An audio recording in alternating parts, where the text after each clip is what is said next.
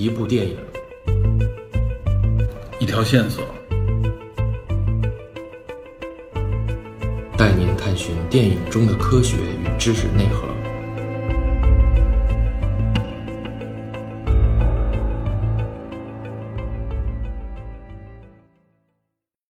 Hello，大家好，我是 Peter，欢迎收听本期的电影侦探。漫威的 MCU 进入第四阶段之后，到今天为止，已经在全球上映了三部影片。目前来看，在全球电影市场当中，无论是口碑还是票房，上汽呢是属于这三部当中最好的。说实话，对于漫威影业来说，其所面临的这个压力和挑战都是相当巨大的。哪怕只是纯娱乐的爆米花电影，也仍然面临着全球影迷对漫威影业整体上的审美疲劳。那么在这样的基础之上，漫威影业想拍出既叫好又叫座的电影，必将会变得越来越难。因此呢，观众们如果去期待 MCU 可以产出愈发深刻的作品，恐怕是不切实际的。所以说，无论出于是安全性，还是从商业的角度来看，漫威影业的主流影片恐怕会不可避免的越来越平庸化。好，下面就请收听有关上汽这期节目的下集内容。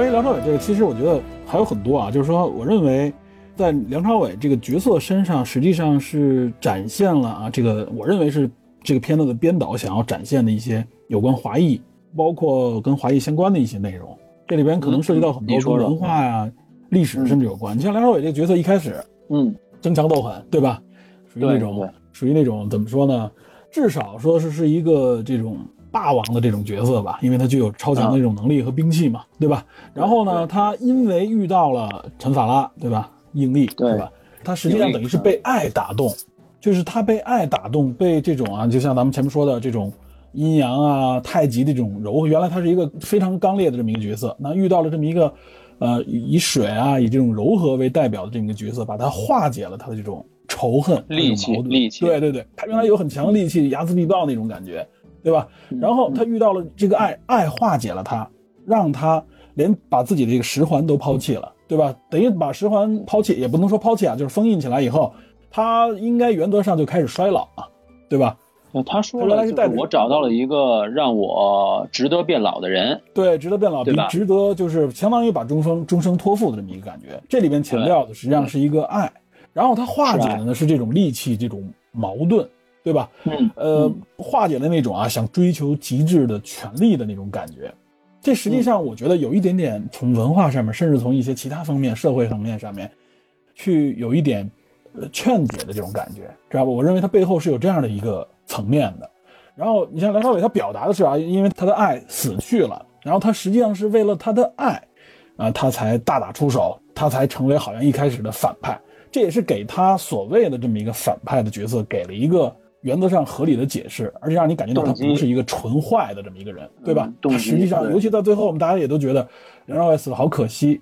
呃，就是他实际上是一个非常爱他妻子的这么一个父亲啊。他不管说这里边有些矛盾冲突，感觉有有些突兀，但他他的目的本身并不是真正邪恶的。他觉得其他人都是挡着他，不让他去见他的这个妻子，去追回他妻子的这个亡魂嘛。他觉得是只是因为别人挡了他这个路，他才去这么执着。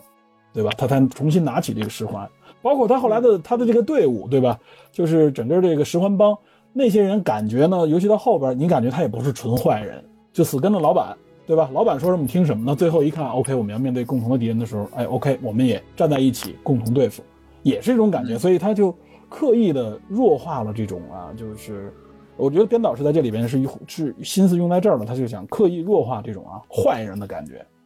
哪怕你认为他是他是反派的人，实际上你会感觉到他也不是坏，他实际上也是在强调用爱去化解这一些内容啊。他想强调的是这样的一个一个东西，而且在这个影片里边，实际上另外强调的就是像亲情，对吧？比如梁朝伟在那个，呃，跟他的几个孩子，包括奥奥凯菲娜在一起，他们吃饭的时候，梁朝伟说说他的历史的时候，他说，首先，呃，你的姓名很重要，这代表你的祖先对你的这种。托付啊，或者说是跟你的家族什么有关，这些都是名字是有意义的啊。对对对，这些都是这个呃怎么说呢？东方背景啊，亚裔背景当中，尤其东亚这一块儿，嗯，这个家族观念的一些文化当中的一些特征。对吧？嗯，他在里边强调这些，强调你的历史传承，他实际上也是在用梁朝伟这个形象代表一部分，我认为啊，就是亚裔文化当中的一些思想，对吧？可能有一些地方有一点点，呃，你说是争强好胜也好，或者说是带有一种仇恨观点，但实际上他都想表达这种仇恨本身也是应该和可以被理解的，并且可以被化解。我觉得实际上影片有这样的一个色彩在里边，但真的是文戏，我认为啊，表达的不够好。里边有些东西，就像你说的，穿插的太突兀，表达没没说完，结束了，没给太多的这个戏份，就是为了追求可能就是东方动作元素去了。嗯，我觉得可能有几个，就是有几个原因，咱们挨个说。首先说梁朝伟这个父权的形象，嗯，编导可能弱化他的这个反派的这种狠吧，因为他的狠其实。开头的狠是他想征服，后来的狠是说他，呃，想见亡妻，对吧？想想追回自己的妻子。对对，这个虽然能理解，但是弱化了这个人的凶狠。呃，可能是因为漫画的原因，对吧？大家之前争议的原因，所以他在电影宇宙中重新写了一个新版的这么一个人物，而且还用用了一个跟《钢铁侠三》呼应的一个角色。钢铁侠三里面呼应的一个角色，那个化解掉大家对这个争议。对对，其实这个无可厚非，我觉得这个是这么做是很正常的，因为本来漫画中的一些角色的形象跟电影中，尤其是 MCU，它就已经是很很大的改变了，就是不一样了。对，然后他这种写法其实是 OK 的，但是他又不敢把这个人写的太狠，他最多就是说，呃，最后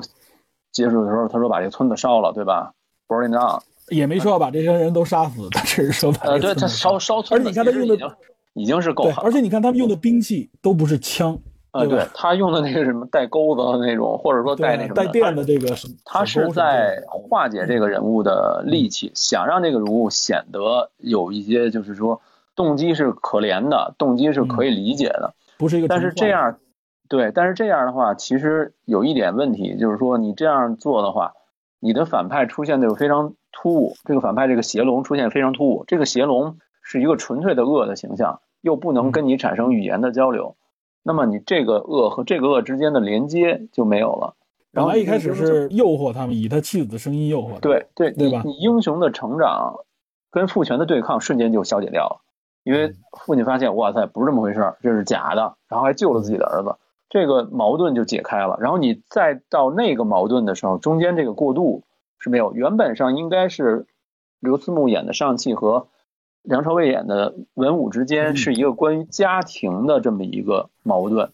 父亲想要儿子成为自己的助手，帮助自己报仇，大杀继承自己的意志嘛，相当于就是继承自己的意志，救回自己的亡妻。对，儿子想要的是，儿子虽然最后勉为其难，按照那个台词提示是，其实他是杀了人的，对吧？嗯，他是为为母亲报仇。但是，但是他又菲娜嘛？对对，然后他他承认他说 I lied，然后他报了仇，但是他又不敢回去面对父亲，他不想过那样的生活，他离家出走了。对，离家出走，他又要面对面对父亲，不得不面对父亲，双方最后这个矛盾重新链接，就是一个想要你回来，一个就是我不想回去，这个成为主要矛盾了。嗯，这个矛盾相比之前的这种矛盾，就感觉上就弱了一点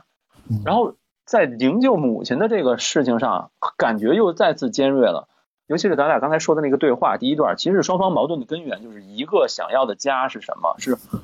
梁朝伟说他这个扮演的文武是一个不知道怎么去爱的人，对吧？他这角色不知道怎么去爱的人，一个是想要得到父亲正常的爱的人，一个是不知道怎么给父自己子女的爱的人。这个矛盾相比上家庭的矛盾，就显得跟拯救世界的这种矛盾就显得弱了很多。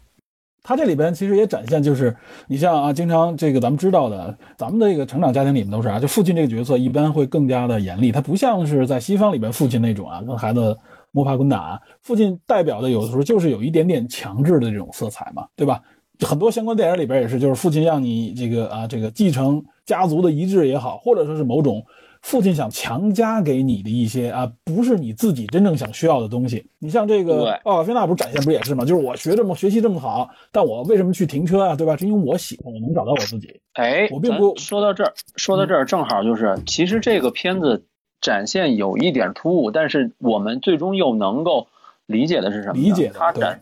对我们理解什么呢？他其实展现了亚裔。我说的亚裔是指在海外生活的亚裔啊，不是我们这些纯种的，然后纯种。我们生活在大陆 不是我们这些生活在亚洲人，对，不是我们这些生活在中国境内的这些国人，华裔吧，对他们产生华裔这种华裔的这种模棱两可、前进不能前进、后退不能后退的这么一个状态，我觉得这个真实把握住了，但是他又不好展开。没错，所以他又怕得罪这个 这个整个。对他又他他得罪的是他要是他要是想在大陆上映，他就必须讨好国内观众，但是他又不能把这个矛盾展开。如果说这些阿姨愿意回来的话，那肯定不会有这些当初出去的事情。这个其实他背后其实对他其实背后有这么一个隐隐的一点，在展现家庭矛盾上，你可以粗略的、十分粗暴的把梁朝伟看成是一种父权，是一种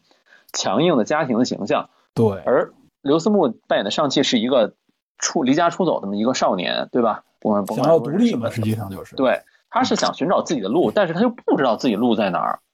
他不想接受父母给他的安排的条条框框，不管说这个给他安排的是合理的还是不合理的，但是他自己又找不到自己路，最后两个人就是跟朋友聚会完了以后去唱 K 到到天亮，对吧？他其实找不到，所以所以他比较比较小市井的那种感觉嘛。对，所以他这个市井也好，或者什么也好，他其实想想想找自己路，哪怕我没有找到，OK，那我也找我自己路，我不接受家里给我安排的这种，嗯，条条框框，或者家里给我安排的这种东西，哪怕说你让我成为这个你的世界二号人物，你是老大，我是老二，我也不愿意。对，但是，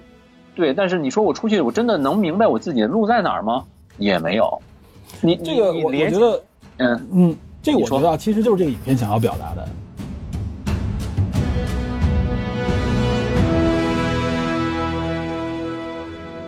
就是你看，他从始至终其实暗示的就是这一点，就是无论你的这个想法，就是父亲也好，或者说是这个背景，你的这个宗族，他们的想法是什么，对吧？但是我希望活出我自己个人的这么一个呃路径来，色彩来，独立出来。实际上，他是想表达这么一个文化冲突，尤其是在东亚，尤其是在咱们华裔当中啊，就有这么一个冲突。我们其实自己的家庭当中也是，父母希望我们做的事情。和我们自己真正想去做、想去找的东西，哪怕我们走觉得自己走错路了，但是我们仍然是想我们自己去探索，就是更多的鼓励这种更个性、更个人主义的东西。但父母那边就更多的强加说你是家族的，甚至是你是我们村的希望之类的这种，对吧？你看，我们国家的希望，对吧？你看刘思慕本人不就是吗？嗯，他父母想肯定让他去当这种嗯，商科嘛，国的这种对商科也好，律师、医生。对吧？哪怕从政，嗯，对吧？这个是亚裔典型的一个一个期望。对对，这种这种东西，但实际上最终他想选择演员，然后他成功以后，他向他父亲说：“你看，我我最终找到了我自己的出路，对吧？”他是他，我跟你想的不一样，我也能完成成功，对吧？他是，我觉得是有一种这种这种因素在。你看这个，呃，就这个影片实际上啊，这个影片的遭遇也证明了这个矛盾。嗯，实际上这影片里想表达的就是说，呃，我这个角色也好，或者说我这个形象，我这个个体，我希望活出我自己的样子来。呃，我和我之前的这个关系是有关联，但我希望我有自己的一个样子。但是呢，实际上等于是啊，这个大本营也好，或者说这个东亚，或者说我们华裔，整个这个大中华地区，我认为你有些东西没有表现出我认为的这个应该有的样子，或者我们认为的这个角色应该是什么样的，甚至选角方面、相貌方面有自己的一种。啊，我们认为好的东西就应该是这样的东西，强加给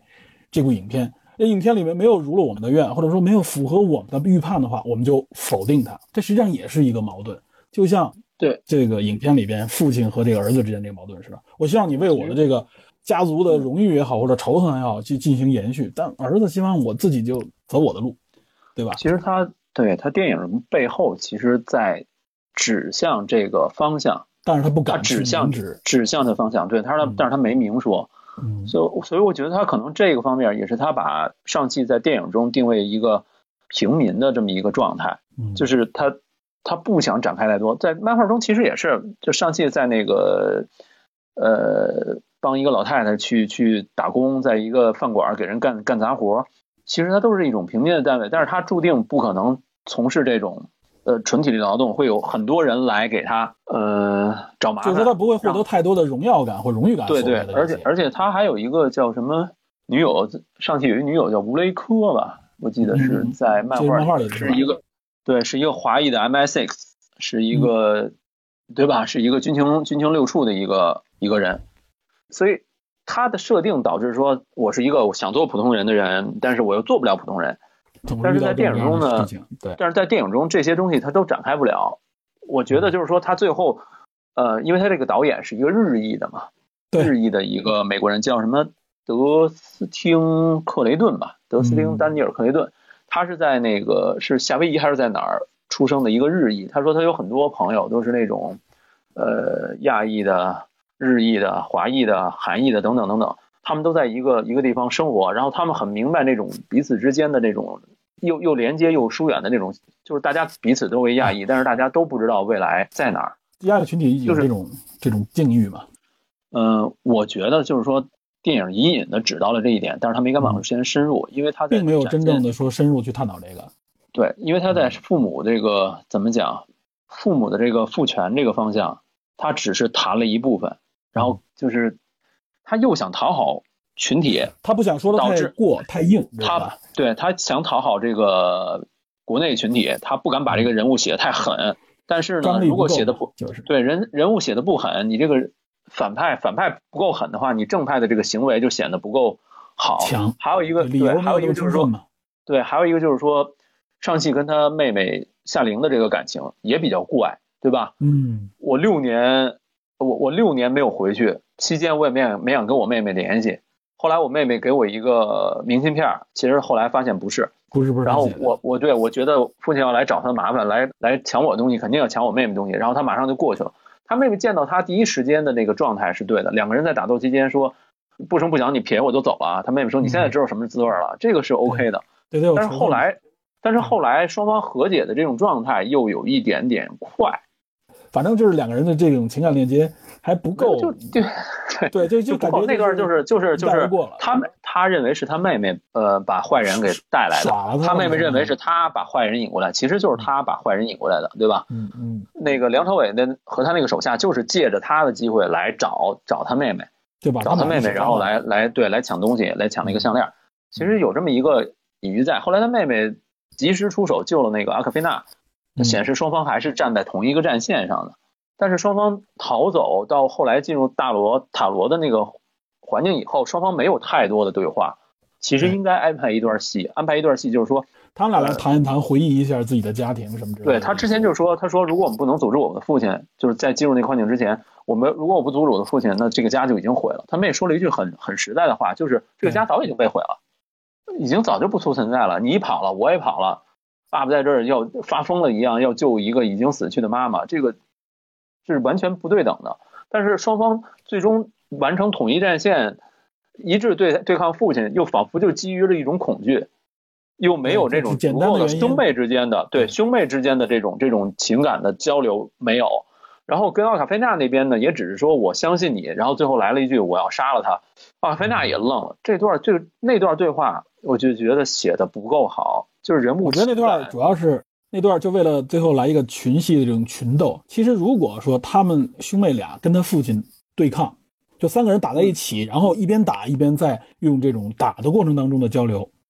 我觉得可能会反而会不一样，就把他们俩这个亲情之间的这种疏解也好，或者当当时当时是是早年是袁八爷还是谁说说武戏有一个最大的问题。就是武戏在打，一边打一边说，是不太可能，不太现实。对对，武戏其实边打边边交流剧情就已经很不错了，在交流剧情的同时，在展现人物性格就更难得了。武戏很难做到这点，因为演员，尤其是传统中国功夫的演员，你在打的时候都是憋着一口气的，所以你看两人动手，像黄飞鸿什么之类的，那都是不是对吧？你看他们的对话都是不是他们打都是停顿的时候，双方透出这口气来说。打一段，怎么样？怎么样？对啊，经常我们见的传统的武侠就是你听我解释，然后我不听，我不听，我不听，对吧？不，然后双方就着急动手，就没法没法进行交流。你记着李连杰演的《精武门》吗？记得呀。他和那个传野文夫，对，精武英雄，他和那日本的传野文夫，他们俩对决的时候，是一边打一边交流，等于是武术哲学思想，相当于是对吧？不是，不是，是开头和结尾。对对对，我我的意思就是说，在这个打戏当中配合这种文戏，对，尤其是咱们中国这个武术片啊，实际上武术并不是为了强调真正的狠，一定是背后有哲学，包括日本的这类都是，它是背后有一个强大的哲学做支撑的，对吧？对，就是他一定要阐述这一点。我见过，就是说以武戏能带出文戏，甚至能展现人物性格的，前一阵子最好的片子，呃，就是《叶问四》。《叶问四》很多地方都没有解读，都没有解读出来，它有很多微妙的地方，就是没没大家没理解，大家没理解，他没重视。他通过不同的功夫的类型，还有不同的东西来揭示人物性格，表现出中国武术的短板。表现出敌方的凶狠，表现出最终要坚持的东西，其实他都展现出来了。但是因为是武戏，他没有那么明说，所以很多东西都是隐忍的。你要懂一些功夫片或者懂一些传统的这些东西的话，你能理解更多，或者说你知道台前幕后，包括李小龙的一些故事，你知道更多。但是更多的时候，大家都是看一热闹，什么乱七八糟就解说，谁就把谁打趴下了，就没有那个心情和那个。就看一段动作戏过过瘾嘛。对，咱们咱们绕回来说上汽，其实就是说。你要么通过文戏的相互铺垫，双方的交流，把这整个的矛盾达到一个高峰，最终化解掉，然后人物得到成长。不管是说上汽也好，还是夏玲也好，甚至奥卡菲娜也好，这样也可以。要么你通过武戏中间的对白来解释这个东西，都没有武戏就一点点，就两个人对话之间，大家就明白。OK，双方矛盾在这儿。就开始。对，再往后就没有了，这个特别特别可惜。我到那点时候，我觉得其实上汽跟他爸之间是打了一段，说了一段，但是对，就是就是第一段嘛，就是第一段拿棍子那段的时候，就在那段交代了一点。对，刚刚展开就结束了，非常非常可惜。然后，咱刚才说父权，呃，包括亚裔的这种这种状况，其实其他片子也都有，也都展现过，只是说这个片子是一种。这种有点尴尬的方式来展现出这种这种样式，还没展透。我觉得，对，没没法展透，它 毕竟只是一个普通的商业片儿，对吧？嗯，对对，这不不能要求商业片有这么深刻的这种方面的内容。就是它能它能它能体现出来一点，就已经不错了。我觉得已经不，我是觉得其实他这块是思考了的，对吧？但是他是，但是他最想面对的群体不买账。呃，另外我觉得就是，如果他把某一方面真的写透一点儿。或者是说人物的性格也好，或者说他真正想表达的内容，他不按照这种商业片这种模式，对这种套路，它写透一点，哪怕有争议，我觉得这个片子质量也会比现在好。现在你就感觉上不上下不下，我觉得可以再加强一点。对，再加上那些元素我们都见过，就显得太 平白无味吧，其实有一点。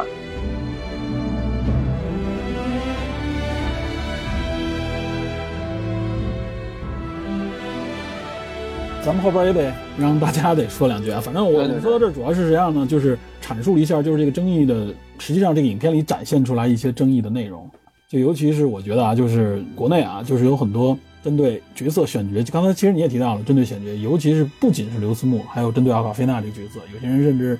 呃就认为他们是丑化华裔的形象，所以呢不认可这部电影。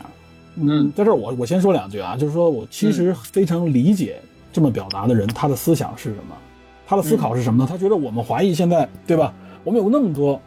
可能他自己个人认为的美丽的、漂亮的，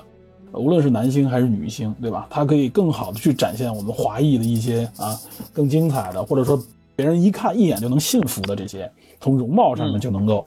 取胜的这样的角色，为什么不选，而是选来这样的？甚至他们觉得奥卡菲娜是一个丑角，是一个笑星、谐星来的嘛？他们觉得奥卡菲娜非常难。原来咱俩谈那个。呃，别告诉他的那时候，对对，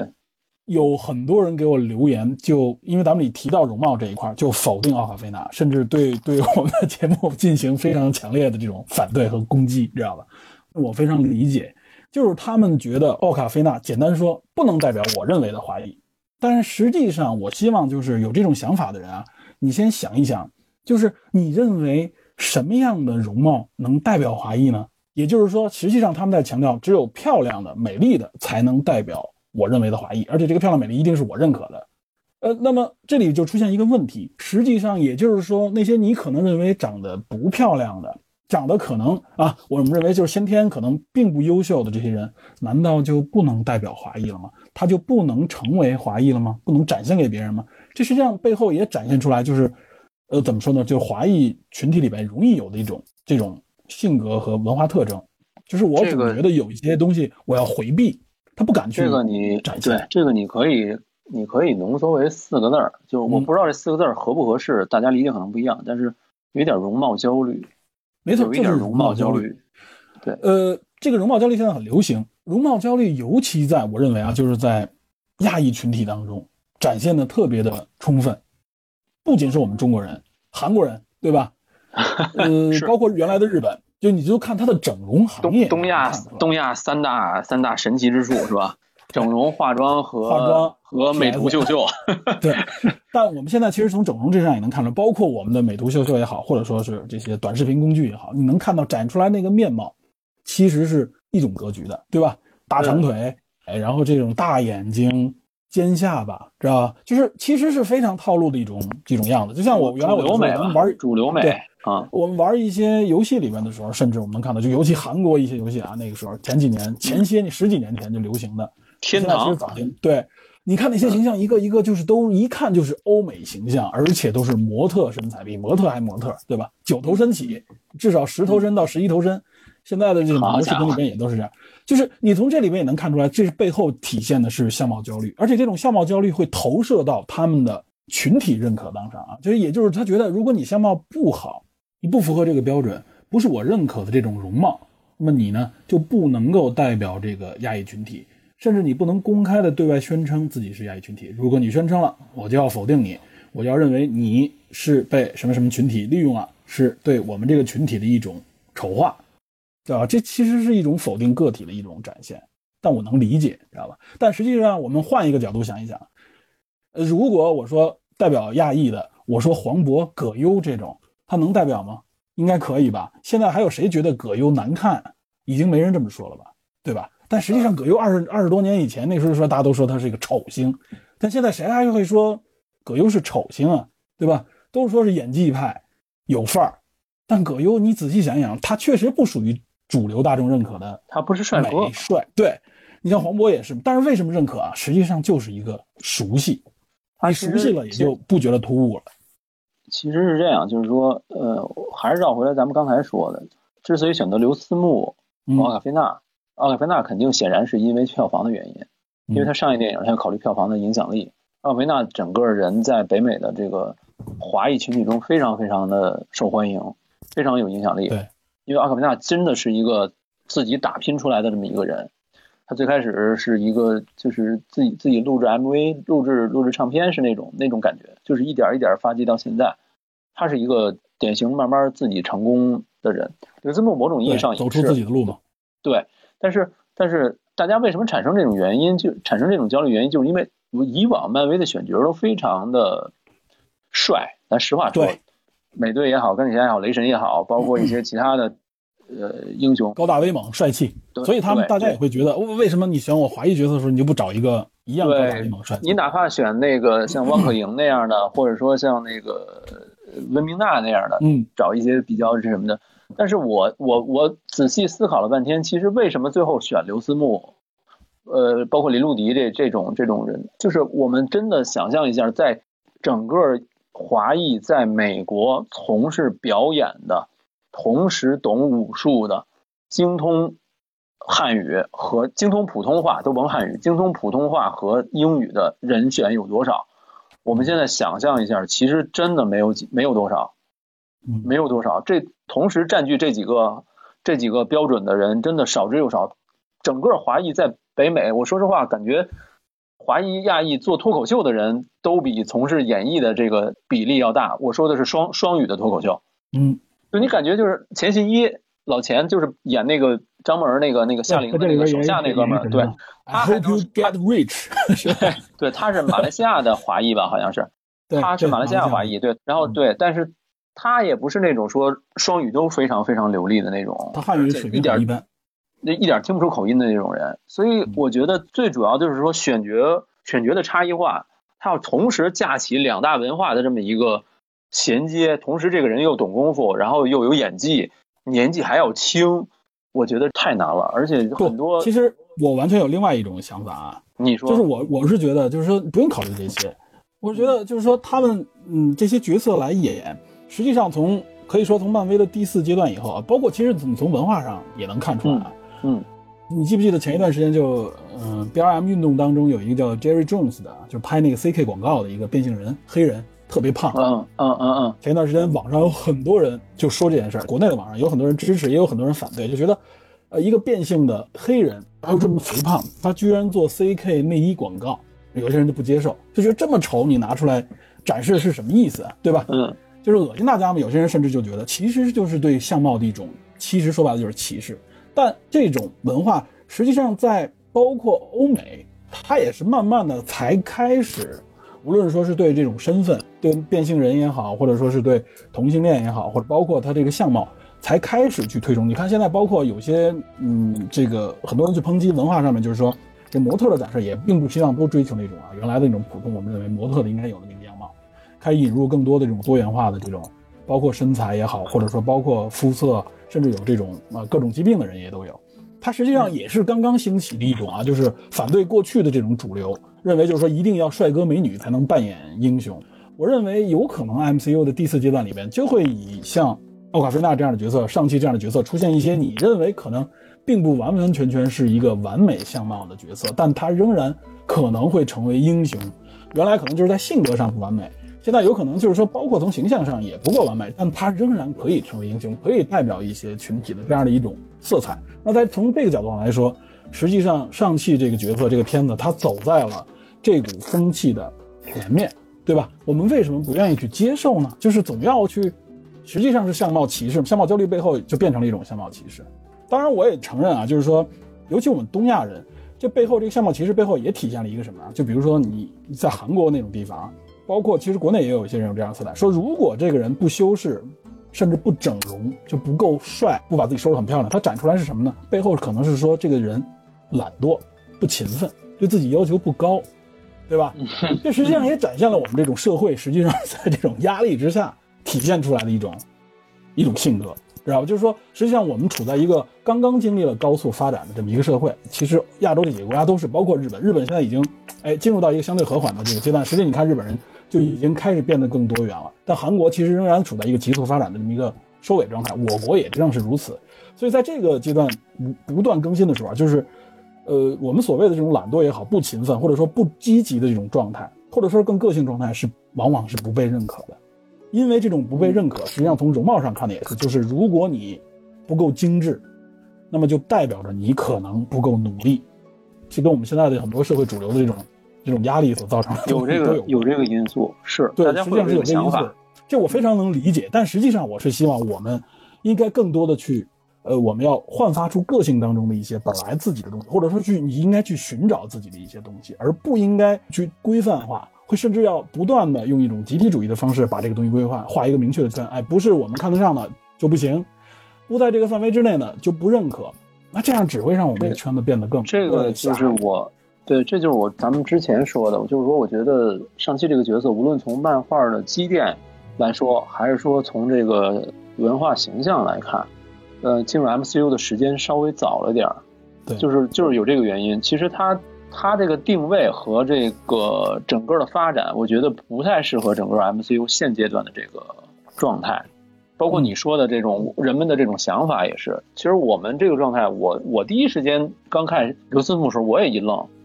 我当时也想为什么会选这么一个人，对吧？嗯。但是我看了剧情以后，我发现我能理解。呃，我也会有疑问，如果我不去了解台前幕后的这些消息，我去搜这些信息的话，我可能也不会知道。呃，MCU 是怎么想？为什么最终选中刘思慕了？嗯，对我也会有这种想法，我也会纳闷为什么不选一个大帅哥来，对吧？嗯，这个肯定会有这种想法，因为我觉得有这种想法。对，因为我觉得这是一个很主流的，大家的一个最简单的愿望，就是说我们希望一个对非常帅气的一个人物来代表我们的英雄，健康的东方的这个英雄，对吧？不管说他是平民的也好，还是说像李小龙一样。但是我后来又想了，你就是把李小龙本人现在，你让他年轻时代穿越过来，他也演不了上汽，为什么呢？李小龙不会说普通话。其实上他是跟我们所认为的这个压抑的形象，其实内核里边有很多的差异。对，李小李小龙本人有有美国的国籍，但是他自是自认为一直认为自己是中国人，他一直以为自己是中国人为自豪，他是八分之五的混血。嗯，然后呃。但是李小龙本人主主要语言一是英语，二是粤语。他本人就算放到现在来演上戏的话，他也演不了，因为这个电影的设定卡在这儿了，嗯。因为他要需要一个普通话背景流利的普通话，对，流利的普通话，那李小龙本人可能都演不了，那就更不用提其他的由他所产生的种种的这种形象，或者说什么其他人，包括之前找甄子丹演，如果可能演的话，是演那个应该是演文武这个形象文武，对但甄子丹他的汉语也不会比梁朝伟好到哪儿去，他的演技更是不如梁朝伟，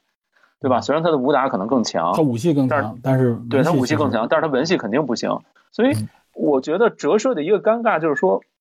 在文化这个层面，在我们这个呃由香港电影向外海外输出这种文化的这个衰退之后，我们影响海外的这种这种能力在降低，然后我们本身在海外元素也在从事的这个减少，对我们这些从事的人也不够多，好多华裔在北美其实从事都是科研的项目，对吧？医生啊、侦探社多少啊，就像你说的，对，侦探社有好多人在在海外都是从事科研的项目，嗯从事演艺的好像对并不多，嗯并不多。呃，你现在这些真正从事演艺的这些这些华裔，因为融入社会比较早，比如说《真奇缘》里边的那个主角演初来乍到那个那个女孩儿，包括其他的人，都是都是大家又不是愿意为整个群体发声的这么一个状态。呃，然后从事这个行业，在北美的这个影响力很大，但是语言方面又成了问题。而这个电影又要求一个双方语言，普通话和英语都非常流利的这么一个状态，所以我觉得这可能是最终选刘思慕，然后出于种种原因选刘思慕，非常尴尬的这么一个现实。我觉得这个嗯这个背后折射的东西，大家可以多想一想。嗯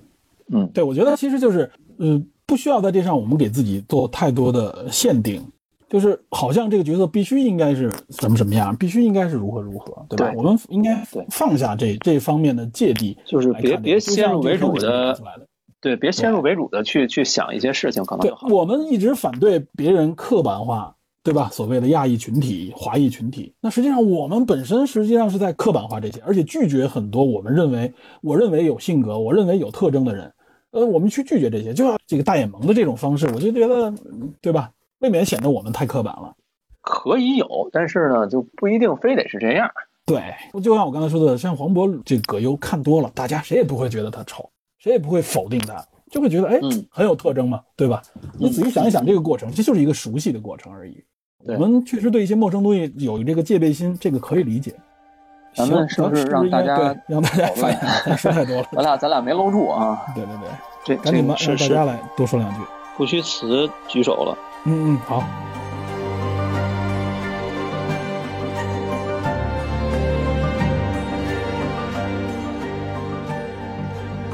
大家好，呃主持人好。我接着两位刚刚说的一个观点啊，就是说关于那个刘思慕的选角，啊我觉得他除了那个嗯两位说到那个容貌啊之之外啊，其实他有一点很好的就是他的亲和力。啊，看过电影的人都知道，就是说他呃他其实和那个奥克菲呢，就是他那个就是女主吧，哥们儿，可以说女主嗯，哥们儿没错嗯，他们俩的跟那个互动其实是非常的好。嗯，对对，是的，是的，哎，然后让我感觉就有点像那个，呃，一个比较皮，然后主角呢是比较憨，就有点是像，是，哎，那个就是尖峰时刻的成龙和克里斯塔克。他俩就有点气质上比较相符，是吧？那种感觉，对一个就是也能呼应上更。融洽，融洽啊，对，一个动，一个静，然后一个闹，一个很嗯平和。嗯，他们俩这个搭配我觉得非常的好，这可能也是制片方选角的一个一个原因。对，是一个动机，而且，嗯，对，而且刘思慕本身是就像你们刚刚也提到的，就是当过会计，对吧？在德勤，后来，哎，发展成了 YouTuber，自己会拍一些视频，然后成了一个演员。他自己的经历其实是比较丰富的，所以他对嗯，哎，整个那个美国的社会，包括自上而下的这种体系，应该也是比较了解。再加上那个奥克菲呢，他本人就更励志了，他自己的那个名称，他自己给自己取的这个英文名，对，就是这是艺名啊，对他就是从对，啊、那个笨拙的那个英文单词 awkward 的直接直接对是编是的。过来的，对对，所以他在在之前说过，嗯。对他自己是非常的励志。然后我个人对他的理解呢，就是我觉得他简直就像一个天才一样，他他的那种幽默，在在女性，我我不是歧视女性或者怎么样啊，就是说在女性亚洲女性，呃，包括非常非常少见。我简直想说他就是一个天才。就嗯。其实我记得以前有过一句话，说是啊，幽默不是一个人说了一句幽默搞笑的话，而是一个幽默搞笑的人说了一句话，嗯。哼哼他就是这么一个人。对。嗯，大家可以多了解了解他啊。自带效果，这个人对，而且我觉得他们俩其实有一点点像东方文化留给那个西方人的感觉，就是你粗一看他觉得平平无奇，但是如果你接近他去接触去了解的话，你会觉得非常的有趣。嗯，可能片方也是有这种考量，包而且括像你说的和善，展现出很善良的一面，他们也对对对，非常和善，非常的平和，很够哥们儿在片中啊。对，没错，没错，没错。嗯，然后其实刚刚两位谈到那个叫容貌焦虑啊，我个人是非常同意的。现今的社会确实有这么一种有有这么一种思潮在吧？但是我刚刚想到一个点，就是说，呃，韩国其实是很在意自己的容貌，对吗？对嗯包括他们自己的整容术什么很发达。但实际上我们注意啊，就是从九十年代、千禧年到现在，韩国的偶像组合一般都会加入，就是至少会有一个人的容貌比较一般，包括这我不太了解，还真对 最早的什么什么里边？偶像组合嘛，偶像组合一般唱歌嘛，因为韩国现在很多非常火的，还还好吧？你你是说 H O T 那一代是吗？没有，后来有哇塞，哇塞，暴露年龄，没有那个 H.O.T 后期的还有像 E.X.O 啊还有 E X O，嗯，对，还有就是韩庚在那个组合叫什么我给忘了。哦，哎，不了解啊。对，然后他们都会加入一些一两个那个容貌比较一般的。他这种安排的目的呢，就是为了拉近偶像和就是普通民众的距离，就是你要放四个或者五个光鲜亮丽、非常好看的人放在那里，那可能你作为男性来说的话，你会觉得哇，这个距离有点大。但是你要放一两个容貌比较一般的，你会觉得，哎，这个好像这个人还没我好看呢，对吧？这个人比较一般啊，我甚至也可以去试试当个偶这这像之类的？这这真的不了解，还有这种哎，对他们会有这样的，啊对，会有这样的设定。嗯所以我想说的是，嗯，片方选择他们俩，就是刘思慕和那个奥克菲娜，会迅速的拉近影迷，包括西方观众对中国文化，他们这种距离感会迅迅速的，就是等于是消减掉。那我这个时间应该差不多了吧，我就让麦给其他人吧。好嘞好嘞，感谢后边有的。是机会接着聊啊。呃，好下一个是渔场渔场辉，我刚才看好像举手半天了。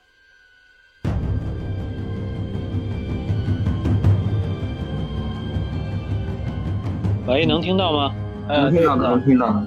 哎，请哎，我想，哎，就咱这个直播能就是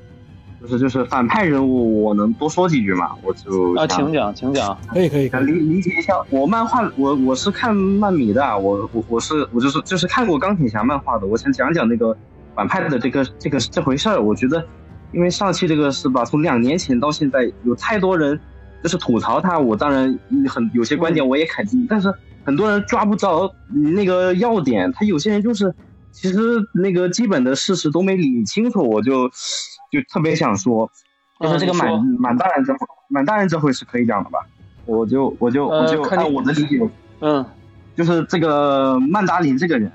他其实在我看漫画过来，我就是还还在国内买到过，他其实就跟毁灭博士位置，就是在漫画的地位是差不多的。其实也没有说他代表一个什么恶丑化的形象，他就是一个就是来自东方的一个 boss。我觉得这个就是最基本的看法。然后嗯因为当时发布会的时时候有很那个，其实其实我觉得漫威这一招是做对了的，他把满大人放在了上期父亲这个位置，他其实跟就是那个有争议的那个 F 开头的角色，我觉得是其实基本是不搭嘎的，但是就因为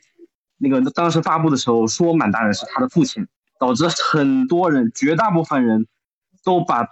这两个人物就是结合成一个形象了。我觉得这个这个非常普遍，我觉得这个这个这个这个事情，嗯，我明白你说的，我明白你说的，但是我其嗯嗯，你说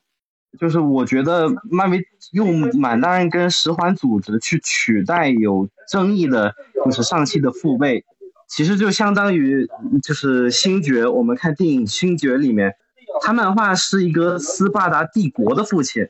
然后电影把它改成了一个一个，对吧？他们是完全不一样的。然后我觉得那个漫威给上期设计这个也是这么个思路，他就是换了一个人，结果嘛，这换的人都是东方反派，但是有非常多的非漫迷又不了解，就都混成一个人了。然后后来听说是梁朝伟。梁朝伟本人是比较重视中国的声音，然后发现，哎，在国内很多声音就是把满大人也误解成了那个 F 开头的人，然后进一步撇清关系，好像是梁朝伟自己去参与到那个文武这个角色的，添加很多背景的，然后也改名，好像也是跟也是他去主动提的。我是对他从从有个花絮里面是这么理解的，对，所以我觉得漫威本来是满大人，问题是这么不至于这么大的，我觉得其实是。是也是想那个避免一些东西的，对，但是也成了国人一个不理解的一个黑点，不理解就成了黑点。其实其实我能明白你说的意思，但是说实话啊，因为大家对涉及到自己群体的这个符号就会格外的怎么讲在意。你说毁灭博士啊，你应该说的是那个 Doctor Doom 对吧？而 Doctor Doom 在漫画中是。虚构的东欧的东欧国家的首脑，对吧？他还有外交豁免权，他还魔魔武双修。当时 Doom 在整个电影中，除了第一部的那个新神奇四侠以外，基本上就没怎么出现过。大家对他也不够了解。满大人在漫画中，因为涉及到他的那个历史背景非常复杂，所以你说的其实是那个新版漫画的设定了。他不是一个简单的坏人，因为最开始的时候。最早的漫画，不管是说钢铁侠也好，什么也好，它诞生年代太早，那个时候肯定会受当时的意识形态影响，对吧？中美还没建交的那个时候，对绿灯早年的最开始的漫画不也是越战嘛，对吗？它也它也一样是受受影响，然后随着漫画的慢慢的更新换代，它会加入新的设定，就所谓设定吃书也好。但是大家对这个东西不满，是因为满大人最开始的出身就是不好的。但是大家可能就是没有意识到，就是每一个角色是不是能代表你这整个族群的所有人的形象，这个我觉得是更应该去考虑的。我举一例子，在漫画中救钢铁侠的那个，也是钢铁侠第一部里边在山洞里救钢铁侠的那个那个医生，漫画里是中国人。早期漫画救钢铁侠出山洞的那个人是中国人，叫侯银森，但是在电影中就给改成叫阴森。然后他就是一个中国人，那他是一个完全正面的形象。那这一个善良的小的中国人能不能代表中国人的形象呢？肯定能代表。我们都希望一个好的角色能代表我们的形象，一个不好的角色只是我们这个群体中极少极少极少的一部分，对吧？但是因为他是反派，他的分量够，我们就认为他的影响坏。但是我们不要忽视那些小的善良的那些群体的形象，那些才是我们真正应该珍视的宝贵的东西。我们应该重视这些。至于说他这个漫画里边，其实漫威已经在使劲的扯戏，在在甚至是讨好跪舔国内市场，把这个人物几乎重写了。我觉得这个重写是对，也是没什么问题。其实我觉得他不改名叫文物，他也是这个人设，我是非常相信的。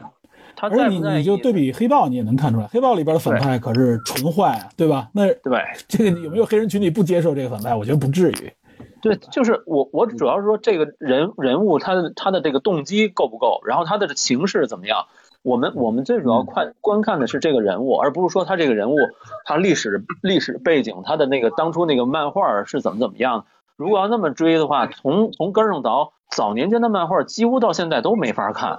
对，以前那格局就是北美一点市场，那个叫简易读物嘛，好像以前那就那段时间的美漫。对吧？就是简单的一读，然后那对于北美，它只针对北美市场，那那肯定就会冒犯很多方面的东东西。所以我觉得北美的话，它美国坏人应该也不少，对吧？所以对，所以不用在意说那么多特别特别特别细节的一些。难道我们的故事当中、电影当中就没有坏人了吗？对吧？这个太幼稚了，这种这种我们就看电影的这个当中表现的如何就行了。漫画那是漫画的事儿，我觉得是这样。没错，对，嗯，所以我就觉得满大人按那个如果思路清晰的话，我觉得他本身也不至于这么大问题。但是就太多人把他我觉得这个现在就是已经到了一种，就是一种站队了，完全是，知道吧？呃，对，这个就就聊起来就是另外的话题了。嗯，对，嗯行，嗯，那我就说这么多。好好好嘞，好嘞，感谢。下一个是色霸，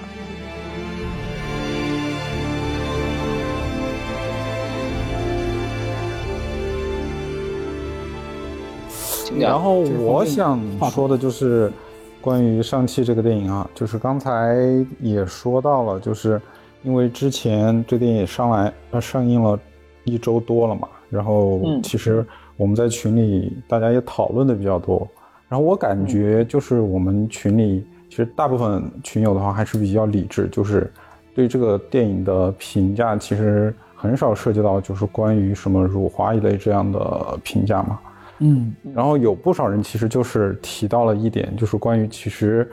这电影本身质量就不是很高，对对吧？对，刚才就是你俩聊公平的说，这个影片真的是对对对就是刚才你俩聊的时候也聊到，所以嗯。我觉得可能现在这个电影在国内这个口碑也也可能跟这有关，就是因为之前的超级英雄电影的话，对我们来说，至少对大部分的人来说的话，就是那些形象还是一个比较陌生的形象嘛，就是在大荧幕上看的话会有一个新鲜感。但是就是因为上汽它这个角色一个，就是因为它的元素对于我们来说过于熟悉了，所以就是当我们在看这个电影的时候，就剥去这种比较猎奇的这种新鲜感滤镜之后，就是新鲜感一没有，就马上就这个剧本的就是这种薄弱呀，还有人物塑造的这种担保的各种问题就全都暴露出来了。关于这个的话，就是我也想顺便再聊一下我对漫威就是未来以及包括这个阶段的一个发展的一个想法嘛。就是在这个之前的话，我也想先聊一下，就关于目前这已经算是在国内就是。呃，算是这个漫改电影这个这部分影迷，似乎大家都已经达成一个共识，就是说，嗯，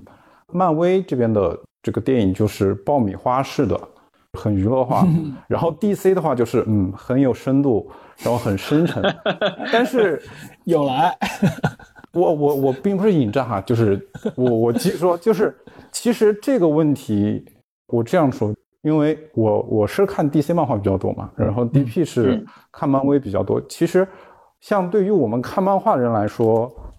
其实根本就不会有这种感觉，或者说这两家的就是这种连载性质的刊物，我可以说就完全就真的就是很爆米花，就因就是都是很简单很简单的故事，就是比如说啊，一群超级英雄，哎，遇到了一个什么巨大的危机，然后碰到了一个什么反派，然后大家集结在一起，可能中间碰到了反目啊，或者是碰到了一些什么问题，就是哎，反正就是这种很简单的故事。就两家其实真的就只是在用不同的超级英雄在讲着类似的故事，是的，是的，所以就是其实漫威目前这种电影的创作模式，在我看来的话，它真的就反而是抓住了就是美漫的这种一个本身就带有的一个属性，因为我觉得其实就这种连载刊物的美漫，它其实本身就是带有很强的娱乐性和爆米花属性的，所以就根本不存在就是他们所说的什么漫威就是很低龄化呀，DC 就很深沉怎么样？DC 深沉是因为一个就是我们现在所看到的比较深沉的，就是大或者大家公认比较好看的，就是 DC 的漫改电影《守望者》，它首先它是一个完全独立的，就是不不是在不算在连载刊物内的一个故事改编的。然后像诺兰的《黑暗骑士》三部曲的话，它其实也只是参考了一部分就是漫画，比如说像《元年》呐、《漫长万圣节》，然后他参考的这些漫画也都是一些独立刊物嘛。然后包括甚至于小丑，就小丑基本上都可以说就完全都没有去参考漫画，就进行了嗯单独创作。所以就是在相反反观，就是之前就是 DC 尝试做的一些就是拓展宇宙的这几部电影来看的话，就其中有几部，比如说像《海王》这种，大家都觉得比较不错，就是口碑比较好，票房也比较好，反而就就就在很有有一部分影迷看，就真的就不是很 DC 的这这这部分电影，反而能取得比较好的口碑，所以这也再次印证了，就是呃，漫威其实走的这条路，我觉得是正确的，或者说就目前来看，应该如果还还是想尝试走这种拓展宇宙道路的话，我觉得是漫威目前走的这种方式是一个唯一的选择。嗯，对，包括我觉得 DC 也不应该去再学它了。对，包括就是像永恒族嘛，虽然我们现在没有看到正片，但是就从目前零星的，就是一些比如说看到的影评啊，还有一些这种来看的话，我觉得也是从另一方面也再次就是印证了一个，就是这种如果你要想在这种你既想保持一个就是这种宇宙的连续性，然后还要去想讲一个比较有内涵的故事的话，这个真的是不太可能的对，一个是矛盾的办到的一件事情，因为体系太庞大。了。对对对，一个电影如果就这种体系化的这种电影的话，其实真的留给你这个电影本身自己去精心打磨剧本、讲一个故事的空间实在是太小了。你有你的电影有很大一部分都是为了服务，就是你要如何融融入这个宇宙，包括对，就其实就比如说像今天这个小蜘蛛的这个预告片，以及就是这个电影从宣发开始到目前，你可以看一下大家都在关注什么，就是关注的点都在于啊，呃，三代蜘蛛侠会不会同框，就是这种，嗯，还是跟宇宙息息相关。然后至于你这个故事本身，比如说啊、p e t e r Parker 他的身份暴露之后，就是他的这两重身份之间他是如何处理的，以及他在这部电影里会不会有一定的成长，就类似于这种问题，我觉得可能真的很少有人会去关注。嗯，所以就就目前来看，如果就是刚才也提到嘛，就是从上汽的彩蛋看到，其实我也是猜测，可能他上汽的这个十环的这个武器，可能是跟永恒族有关系。然后我就更进一步大胆猜测，就是当然我也不希望又是这个套路，就是说会不会这一阶段漫威所要走的一个串起的一个线，就是以永恒族，比如说遗遗落在就是不同宇宙的这个武器，复仇者联盟就是去寻找这些武器，然后去对抗征服者康。当然，我不希望是这个套路，因为如果再把这种这就上一阶段的这个就是对 对，或者说上一阶段这种寻寻找这个无限宝石这个套路再重复一遍，真的是太无聊了，也就真的是没什么可期待的。所以就后面再看吧。然后除此之外，我觉得对于漫威下一阶段能够期待的话，我比较期待就是他会怎么样引入 X 战警，因为 X 战警的话对在，就是 X 战警在漫画里，我觉得在漫威漫画里才算是真正的头牌精彩的，对对对，精彩，当然是头牌，当然是头牌。就是我就是很好奇他如何引入这一大群人，因为之前应该是都通过死侍，应该通过死侍。MCU 都发展了这么长时间，都完全没有任何暗示，就是有 X 战警的存在，包括今年的《旺达与幻视》里还狠狠的恶心了一把。是是，所以一个是这个，然后再一个就是蜘蛛侠这边的话，因为目前看索尼，因为他也在筹备一些就是蜘蛛侠的反派的电影嘛，包括现在已经出了预告的莫比亚斯，然后还有猎人克莱文也是出了，好像也是立项了吧，所以感觉应该是索尼应该还也是在筹备，就是单独准备一个类似的蜘蛛侠宇宙。所以我嗯对这个方面还是有部分期待，虽然就是目前荷兰弟版的蜘蛛侠真的不是让我很满意，嗯，这都到他的个人电影第三部了，就完全是全看不到没他的任何成长。上一部是还还是认干爹啊，对，上还一部是？上一部是他都都是一个已经经历过这个终局之战的一个英雄，按理说都已经很成熟了，结果就是还是很任性的说啊，我不想接钢铁侠交给我的东西，哎，我要把它交给别人，结果就导致了这一摊子事情，是导致他自己的身份暴露，然后结果到了这一步，他还是没有想自己去如何处理，然后还是要去找奇异博士去帮忙，所以虽然不是让人很满意吧，但是我还是希望就是，如果索尼自己做蜘蛛侠宇宙的话，我还是希望能看到一个，就是跟目前的 MCU 连接比较弱，就是真正属于蜘蛛侠自己的一个故事体系，可以大胆一点。对，这是我比较期期待的。我我说两句，就是这些吧。呃，我说两句很快，就是第一，如何连接 X 战警，应该是先出现。呃，神奇四侠，神奇四侠先立项了，然后可能通过死侍，也有可能不通过死侍来连接。呃，第二就是说，蜘蛛侠英雄无归结束以后，荷兰弟是不是继续扮演不知道。但是毒液二的彩蛋证明，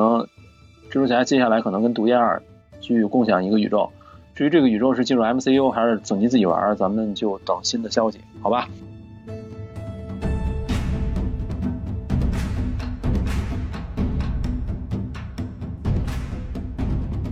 那我先先让贝卡吧。下一个人，喂，瑞泰。哦，Hello。什么瑞泰？人家贝卡。我叫约。啊，行行，好好好。啊，你说。其实我就是刚才就是色霸讲的这个地方，我就觉得就讲的特别好，就是人物的成长。呃，就是其实这个片子来说，我看完了以后，就是并没有给我感觉特别的激动，也没有给我感觉。就是没有希望，也没有太过于失望，就是大段的槽点。就其实我特别想看到一部电影，就是说不管它是什么样的哈，它有一个人物的成长，有一个人物的弧光在这个当中，那就可以可能某一个小点就会很打动我。但这个片说实话，就是所有的角色都非常的平淡，我就是没有搞懂。就是其实它里面是有很多戏剧化的桥段，是想让这个角色是有成长的，他自己是有反思的，然后他有抉择的，然后这个过程其实它也是一个弑父经典的弑父的过程嘛。所以其实我是很期待他有一个好的理由去弑父，然后跟他的过去了断。结果可能因为剧本的各方面原因吧。呃，所以他也不想不想写的很敏感，所以就导致每一个角色我感觉都非常的单薄，就很莫名其妙。所以相对比来说的话，其实同样是一个这种少数族裔的这种为主角的这种片的话，就反观为什么就是黑豹就是口碑这么好。其实一开始我也很不喜欢黑豹，呃，可能是因为我看的那一场电影院的那个呃亮度不够，就导致画面非常黑。但是后来我自己在电脑上面再重新看了一遍以后，我确实是很喜欢黑豹这个角色，就是这部片子，因为它剧本就是设置的很巧妙。虽然它是一个很俗套的一个王子复仇记一样的这种故事，但是它在当中你其实是可以看到。这个编剧、这个导演，他是认真的在讨论我们的这个黑人族群，他在这个美国这个当下这个环境当中的时候，他面临的是什么样的困难，以及他设想出来了几种选择，就是我们走这条路会有什么样的情况，我们是走另外一条路又可能会有什么样的这种问题出现，他是真的有在讨论的，所以导致到最后的时候，呃，国王做出了决定，就是我们要开放。把我们这个社会跟这个社会连接的时候，它实际是表明了一种黑人，他们也希望从他们自己的内部去拥抱这个世界，他是给出了这样的一个他的态度。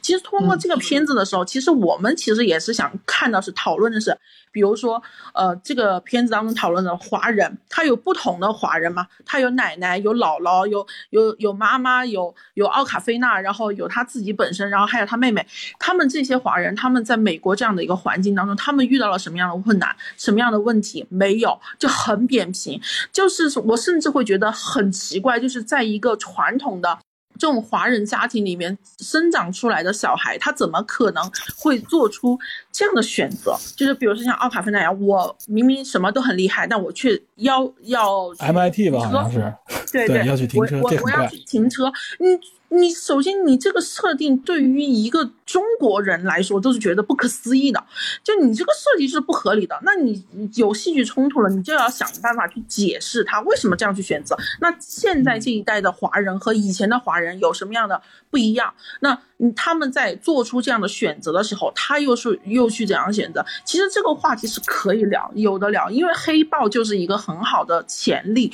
那你在这个例子当中，可能当我们的。嗯，我们大多数呃理智的影迷想去看这个片子，其实是想看更多这个方面的讨论，而不仅仅是我们还在讨论，呃，这个演员好看不好看，这个剧情到底有多烂。其实这个剧情烂不烂已经无所谓了，他哪怕只是写一个《王子复仇记》，那我们也想讨论的是，他在这个语境当中，更多的去真正的深刻的去讨论这个华裔，他在这个族，在这个国家，在这个族群当中，他们。对于未来是有个什么样的一个思考，对过去有个什么样的反思，我们其实是想看这个，所以这个片子让我失望，其实是真的是很失望这个点，因为明明漫威珠玉在前，为什么到我们的时候，我们就只能看这样的一部，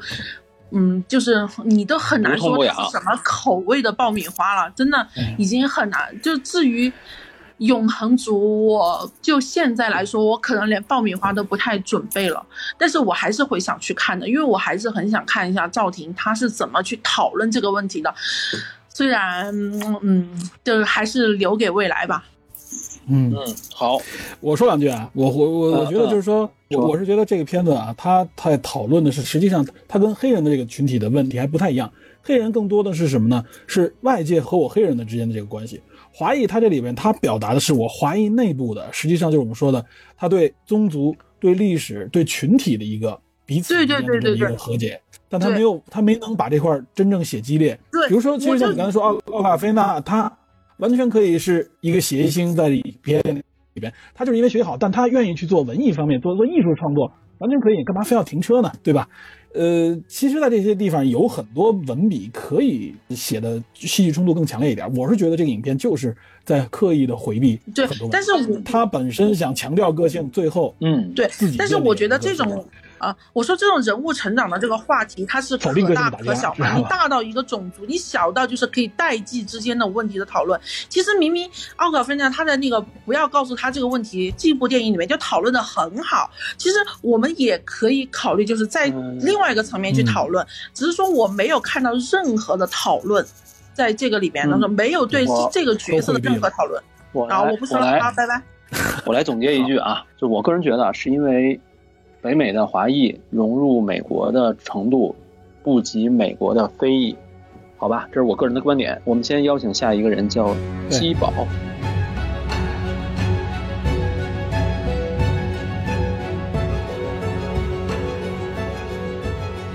就先纠正一点，就刚才听你们说这个关于一些主演的汉语的问题，然后说这个梁朝伟的汉语，这个其实我觉得。说的不太对，因为梁朝伟汉语他是他是属于有口音，就是所谓的港普嘛，香港人讲普通话，但是这个也是中文，就是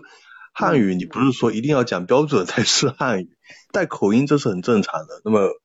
这是第一个，就是刚才你们好像是说他的汉语什么不如谁还是怎么样，那我我是觉得他只是带口音，这个东西不能说就不是汉语。然后我主要是想讲。就是刚才说的这个相貌的问题嘛，然后相貌就是刚才是说有第一个发言的听众，他是说在韩国那边，他们的男团女团里面会有一些颜值低的嘛，其实他说的也不太准确，不是颜值低，他是会故意有一些人长相上会让他们有一点特色，就是不会显那么千篇一律，而且现在我自己了解的情况，在新世纪以后，这些韩国团体他们里面的。一些成员整容的这些的话，他现在整容是会考虑他们自身五官的一些特色来整容，就不是像我们以前了解的说啊，哇，几个人全都整的一模一样的，就不是那个不，其实现在已经不是那样了。那么这点其实就是怎么说，韩国它本身也是属于这种儒家文化圈嘛，它跟我们其实都特别像的。我们有什么缺点，他们可能也是一样的缺点；我们的优点，他们也是也是他们的优点。那他们对相貌方面呢，就是这一点上，就比如说我说我说这个整容的改变啊之类的，他可能相对会不会，起码在一些公众层面上的这种东西做的会比我们更开放一点，就是对相貌的多元化相对会更包容一点点。这个呢，可能是因为他们在。我们也我们也懂的吧，一些文化层面啊之类的会更开放一些。那么就落回到我们自己这边，就是前几天吧，我朋友我推荐我朋友去看上汽嘛，然后他看完了，看完了他就是说，哎打都不错，他然后他说但是他他说他说他感觉还是有点怪怪的，就是说有点辱华那种感觉怪怪的。我说到底哪里辱华？他说嗯，也讲不太清楚，就是感觉很怪哈。然后我当时就跟他聊嘛，还有朋友之间我们肯定也是争论嘛，聊了半天。后来我是发现一个问题，什么？他只是一个感觉很怪，他也没有说什么演员长得丑或者怎么样的，他只是感觉。那感觉是什么？他说最大的问题是个英雄，就是这个英雄有争议，这个上期这个英雄本身是有争议的。那他大概我总结他意思可能就是说，可以不不选上期，就是华裔的英雄、亚裔的英雄有很多。可以选别的英雄，为什么要选上期？你选上期就等于是惹得一身骚一样那种感觉。对，就是他只是因为也那么也就是说，他是感觉呢，第一个是英雄问题，还有一个就是刚才呃像那个瑞泰有说的，就是很多地方浅尝即止，没有进行深入的挖掘，导致浮于表面。浮于表面，那不是他看了就觉得有点很浅，就本来就是说这是一个有深度的东西，有立体的东西，我挖掘下去是吧？那么你没有挖掘下去，你只是在表面上给你展示一个元素，那不就是很像刻板印象吗？那么就是我朋友看完之后，他是这样感觉，一个是说英雄有争议，还有一个就是很多东西浮于表面，他就觉得是一种敷衍，把一坨屎包装成巧克力，然后让你吃，他是这个意思。理 解理解。没有，刚才我说的那个，我们讨论那个是否是普通话，这个其实不是说梁朝伟说的是不是汉语，而是说。这个人物带的口音跟这个人物的设定是否相符？跟他们离家的这个时间点是否相符？因为上汽的口音比他的比他那个妹妹就要稍微多一点，就是就是生硬一些，他的普通话，就就跟他离家时间稍微早有关，所以这个方面是符合的。梁朝伟那他自带的港普的口音，我觉得也无所谓。我们就理解就是说他征服千年有各种各样的口音混杂，这样就可以理解，也不用特别在意这一点。就是我们没有说他说的不是汉语。啊，是这个啊，然后我们现在也知道，目前网络上很多这种抨击的声音嘛，很多其实哈，我后来大概捋了一下，我看了一下，我感觉大家其实最早什么时候开始说这个上戏呢？就是公布男女主演的照片之后，一公布出来就开始骂。那说白了，我觉得就是看脸，什么东西，什么刻板印象。我朋友算是比较，他是比较看得开，但是很多网民其实什么乱七八糟的话并没有，他们其实就是啊，你长得可真丑啊，这辱华不要说了，辱华是吧？你说你说就是之前有这种人，有这种对，之前迪士尼迪士尼我们公布的那个刘亦菲一公布出来，那都是好评一片啊，谁骂了呀？是不是？刘亦菲好看吗？就是对，但是 但是花木兰也没拍好啊。对对，花木兰，但是就是同样的，公布主演这个照片之后，两种反应非常明显。其实很多人他就是因为你长得难，然后然后呢，就是你在网络上说啊真丑啊，那有的人就说你不能这样讲，什么不能？那为了就跟大家辩论嘛，他就去找，然后哦，这个人是他爹是傅满洲什么辱华啊，马上一大堆支持出来。那么到后面呢，他们已经忘记了最初其实只是因为 男女主演长得不符合他们的。就是要求预期，哎，对，然后到后面他就以为是别，其实很多东西说到底，那么就是说到刚才说这个韩国，他们在一些相貌上会比我们更包容，他们是被就是国外的文化嘛，我们也知道美国啊这样子的，就等于是说你可以说是被强行，我也不说这种强行是好是坏，反正就是因为要更开放往国际视野上走，所以他们可能就必须。必须要相对多元一些，而我们呢，就是，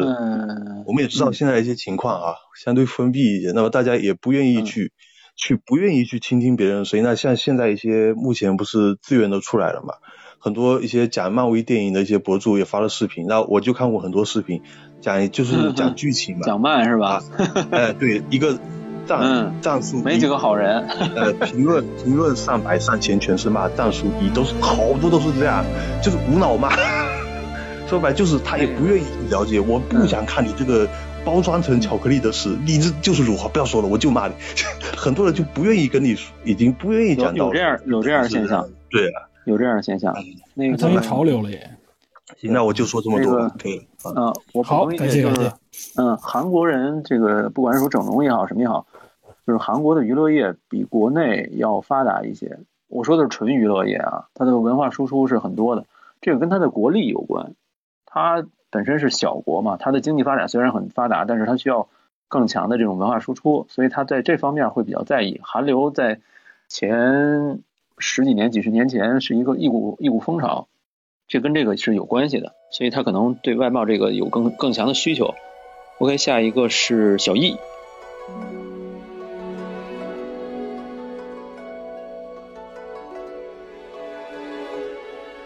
易老师，哎，好，好，哎，你们好，啊、我本来没想发言，但是我刚刚听了几位听友的这个反馈，好像大家对这部电影都不是很满意。然后我个人看完之后，我挺喜欢的，所以我觉得我还是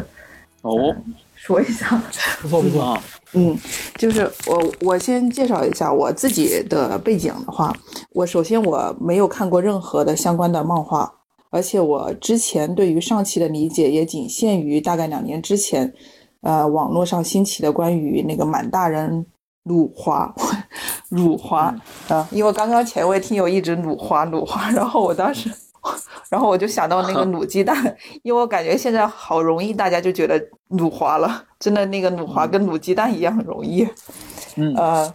对，就是呃，之前在网络上面我看到过大家讨论过这个，就是满大人或者是说上汽辱华的这么一个言论，然后这是几乎我在看电影之前所知道的关于这部电影的全部的背景信息，所以在我看来，我看电影的时候，我是把它当成一部纯商业片来看的，甚至我都没有把它当成一部超级英雄影片来看。就是在我的视角里面来看的话呢，这部电影实际上就是讲述了一个，呃，就是上汽这个人物他的一个成长的故事，然后这里面着重介绍了一下他父亲和母亲之间的这个情况。然后我喜欢它的原因有这么几点，首先我觉得它是一部很成熟的一个商业影片，就是在看了好多乱七八糟的国产的大片之后，特别是我最近看了一下那个《图兰朵》，我的天呐！然后跟那个相比的话，姜文那个是吧？对对对，可能是我本来的预期不是很满节不保，满节不保。我天，不好意思，可能是我的预期本来就不高，所以我看到一部有顶级的呃电影工业制作水准的一部片子，它可能不是那么的精彩，但是我觉得中规中矩，完成度还是挺高的，呃，所以嗯基本的方面我是满意的。再一个就是前面有。这个朋友提到说他的戏剧冲突可是可能不是很足，其实这个也是我恰恰比较喜欢他的一点，就是我发现可能随着这个时间的推进，并不是所有的这个英雄他的成长的背景中间一定会附带着拯救世界的这个设定。我其实很高兴，就是呃哦有一些超级英雄的电影，它的设定会偏小一些，从我要拯救世界到了我是因为家庭，我个人的成长，因为我家庭的一些因素，然后造就了我现在的选择，我现在的人格。我比较喜欢这种小设定啊，这是我就就是在看电影的时候，我不太偏向于有非常浓烈的高潮或者是戏剧冲突。嗯，反戏剧冲突的电影，只要完成度比较 OK，我觉得也是可以的。再有一个，我觉得比较让我惊喜的点就是，这部片子实际上是一部美国的主流电影，但是这部片子里面的中国的文化的元素实际上远超过我的预期。我记得我之前看另外一部，呃，也是以华人背景，或者是主要讲述华人的那个电影是《摘金奇缘》，里面也讲到了华人的家庭的观念，然后我发现就是内部完全就是披着。就是它完全是只有表没有里，完全没有内核。但是这部片子，我觉得非常让我惊讶的是，呃，首先在语言设定上面，就是中文和英文以非常好的比例来进行呈现的。其次，嗯在这个影片里面，确实是有中华的元素，这种中华元素多到以至于让某些朋友觉得。对于我们来说，几乎是稀松平常了。那么，我可以想见，对于国外的没有华人，就是没没有中国的文化背景的人来说，应该还是一个比较新奇的设定。嗯嗯嗯啊，对，这基本上就是我觉得这部片子我还挺满意的地方。嗯好好，谢，谢我。觉得小易说这真不错。嗯，哦好，下一个是嗯，谢谢发言。下一个是王大乐。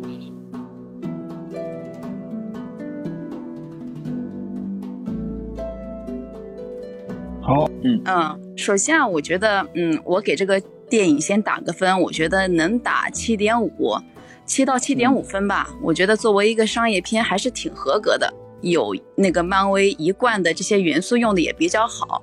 但是呢，我觉得它这个里面啊，就是套用中国元素想拉近中国观众的这个点，我觉得没有用的太好。它里面其实有很多中国元素的，但是呢，感觉有点像大杂烩。比如说，呃，就我们在群里面也讨论过的，比如他想展现澳门以前的那种感觉，那那个那个外卢的形象是很经典的，但是他那个主角手架就特别让人出戏，包括他在那个大厦里面 打斗的那场戏，其实挺好的，但是呃，他而且还用了是零零七一个比较经典的一个那个背景，然后最后植入的那个广告确实让人很上头。还有那个最后香港棋牌室的那个场景，也真的是八九十年代那个港式影片里面是经常会出现的，就那一看到就让人想到那种古惑仔的那种形象，就是满满的都是那种。嗯，经常会在中国片子里面出现的这些元素，它都用到了，包括最后那个出现的那些，嗯，中国的神兽就更不用说了，对吧？其实讨好中国观众的地方还是很多的。那当然，因为它的受众比较多，不仅是面对我们华裔，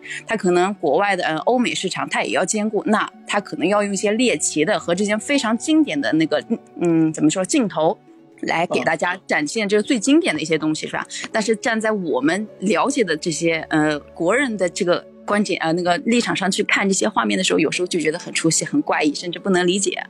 那还有呢，就是他这个片，呢，就是拍摄的话，我觉得拍的还是比较流畅，也算是比较好看的。特别是那个打戏部分，嗯，一个是那个近身搏斗的，这这个还我觉得可能是为了体现中国功夫元素吧，所以我觉得还是还是设计的蛮好的。另外前面的那个打戏还是比较优美的。虽然有一些人可能不是很喜欢，我觉得那个特特别就是他爸爸跟他妈妈相遇的那段打戏，真的是美感还是比较足的。但是呢，这个编剧我觉得确实就有点三流了，想讨好，但是又没有深入，包括几处的转折都比较生硬，特别是最后的那个弑父情节，我相信这一点大家都觉得转折的有点生硬，包括最后他爸爸牺牲的那段又太快了，实在是有点哎呀消化有点来不及，因为他爸爸前面啊。给他妈妈报仇的时候，那个文武说血债血偿是吧？那最后他的儿子要弑父的时候，也是用这个观点说血债血偿，就真的转变太生硬了，实在是有点无法转折过来。那还有就是，我觉得他是不是因为亚洲这个受众不仅是面对我们吧？他那个服装，特别是进入了那个，嗯，就像那个世外桃源那一段吧，就是那个叫什么村子的。呃，我我一下子想不起来了。哎，对对，进入塔罗以后，对，其实我觉得它里面那个服装布景啊，有一点，特别是服装，感觉我感我感觉有点像那种东南亚的那种时期的感觉。其实寻 龙传说是吧？对，我觉得，对我觉得不太像我们这个中国古代这种传统的服饰啊。反正总结一下，就这几点，我也长长话短说。好，感谢感谢。嗯，我我我我说两句，其实这个很明显，就是第一点，呃，先先说弑父那块，弑父那段，其实他的台词说是想杀了他父亲，但是感情上可以这么理解，就是他认为是他父亲的这种暴力和这种就是征伐，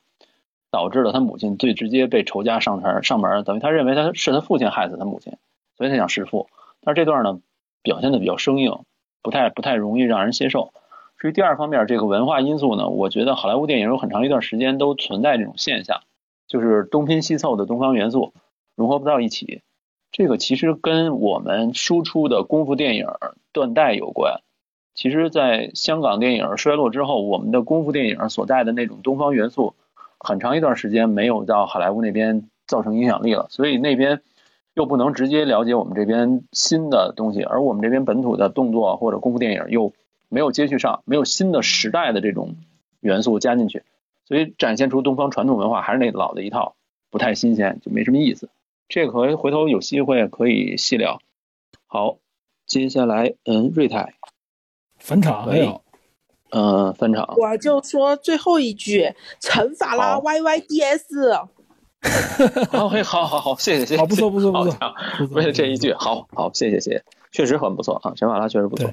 啊，我加一点，我加一点。他说陈法拉，我也想到，其实其实当初我看到陈法拉出来的时候，我觉得啊，好像有一点气质上撑不住吧。但是我觉得最后给他的那个配音非常的棒，非常的加气质分。陈法陈法拉好像是本本人的声音。对，好像是本人的声音。他他是他是四川四川出来的，他那啊，个应那我该是本人的声增加。增加气质分，我觉得很棒很棒。最后那个配音很撑得住，那个声音很撑得住。他可能是可能是他特意用了一种播音腔来说那段，所以对，我觉得很深沉的。陈法拉本人的经历其实也也挺赞的，对对对，是他也体现了一种就是去海外学习嘛。他的那个古装，对个性的走自己的路那种方式。他的那个古装扮相，而且比较有英气，还是蛮好看的。对对对对，陈法拉的这个成长历程，其实他也是挺挺曲折的，而且他最终实际上是沿着自己的个性的去发展，没有走那种大家认为的呃那种套路。其实这里边的选角，很多人就体现了这种这种文化的诉求，实际上是多种选择嘛。对。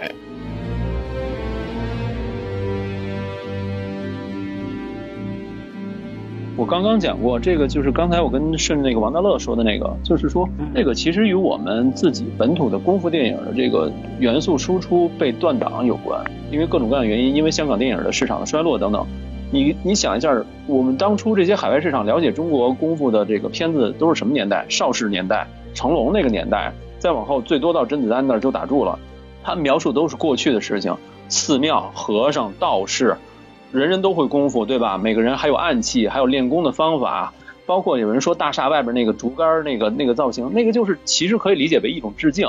它的这种旧的元素融入过去以后，但是我们这边文化输出功夫片的文化输出断档了，没有现代意义上的功夫片输出了。那么好莱坞那边还是用十几年前功夫熊猫那一套来进行他们的理解，他们又没有吸引我们这边新的这种文化输出的元素，而我们这边本土的这种功夫片又没有持续的在输出出去。而是反而是好莱坞自己那边的功夫片，不管装 wake 也好，还是说这种动作片兴起，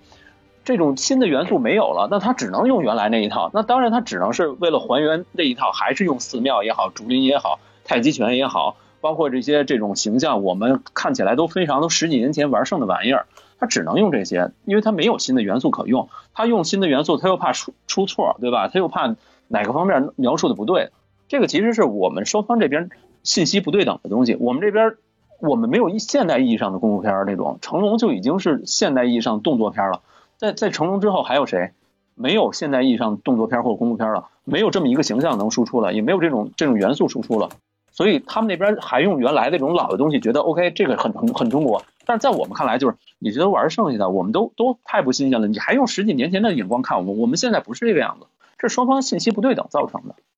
而且我觉得是，我插一句话吧，我觉得是必然的。美国人拍的拍拍我们元素肯定是不不满意的，他们拍不管拍的好还是怎么样，我们肯定有有资格去去去那个去觉得怪异的。但是你就想那个《寻梦环游记》，《寻梦环游记》不也是拍墨西哥的吗？墨西哥人难道一定都认可吗？也不一定嘛。但是我们作为外来人，我们看就是一个很简单的故事，一个框架，但是就带入进去了。我觉得上次也是觉得他那个亡灵节是很很到位的，就这种感觉。对，其实外国人看我们也也是这个，也是这么个道理。我觉得这不是什么坏事，我总归还是肯定是利大于弊的这个电影。我觉得这个的话，一个一个还是刚才 DP 讲的，一个是对之前元素的一种致敬，毕竟这个是最代表中国的。另外一个还有就是说，确实我们现代从成龙之后到现在，没有什么特别说一看到就想到这个是中国的一个这个景象在里面，所以造成这种误解吧。我觉得也没必要上升到说什么这个就就对国人造成什么样感情伤害，倒也不至于吧。觉得就是好莱坞拍不出我们真正想要的东方底蕴，这个是一定的。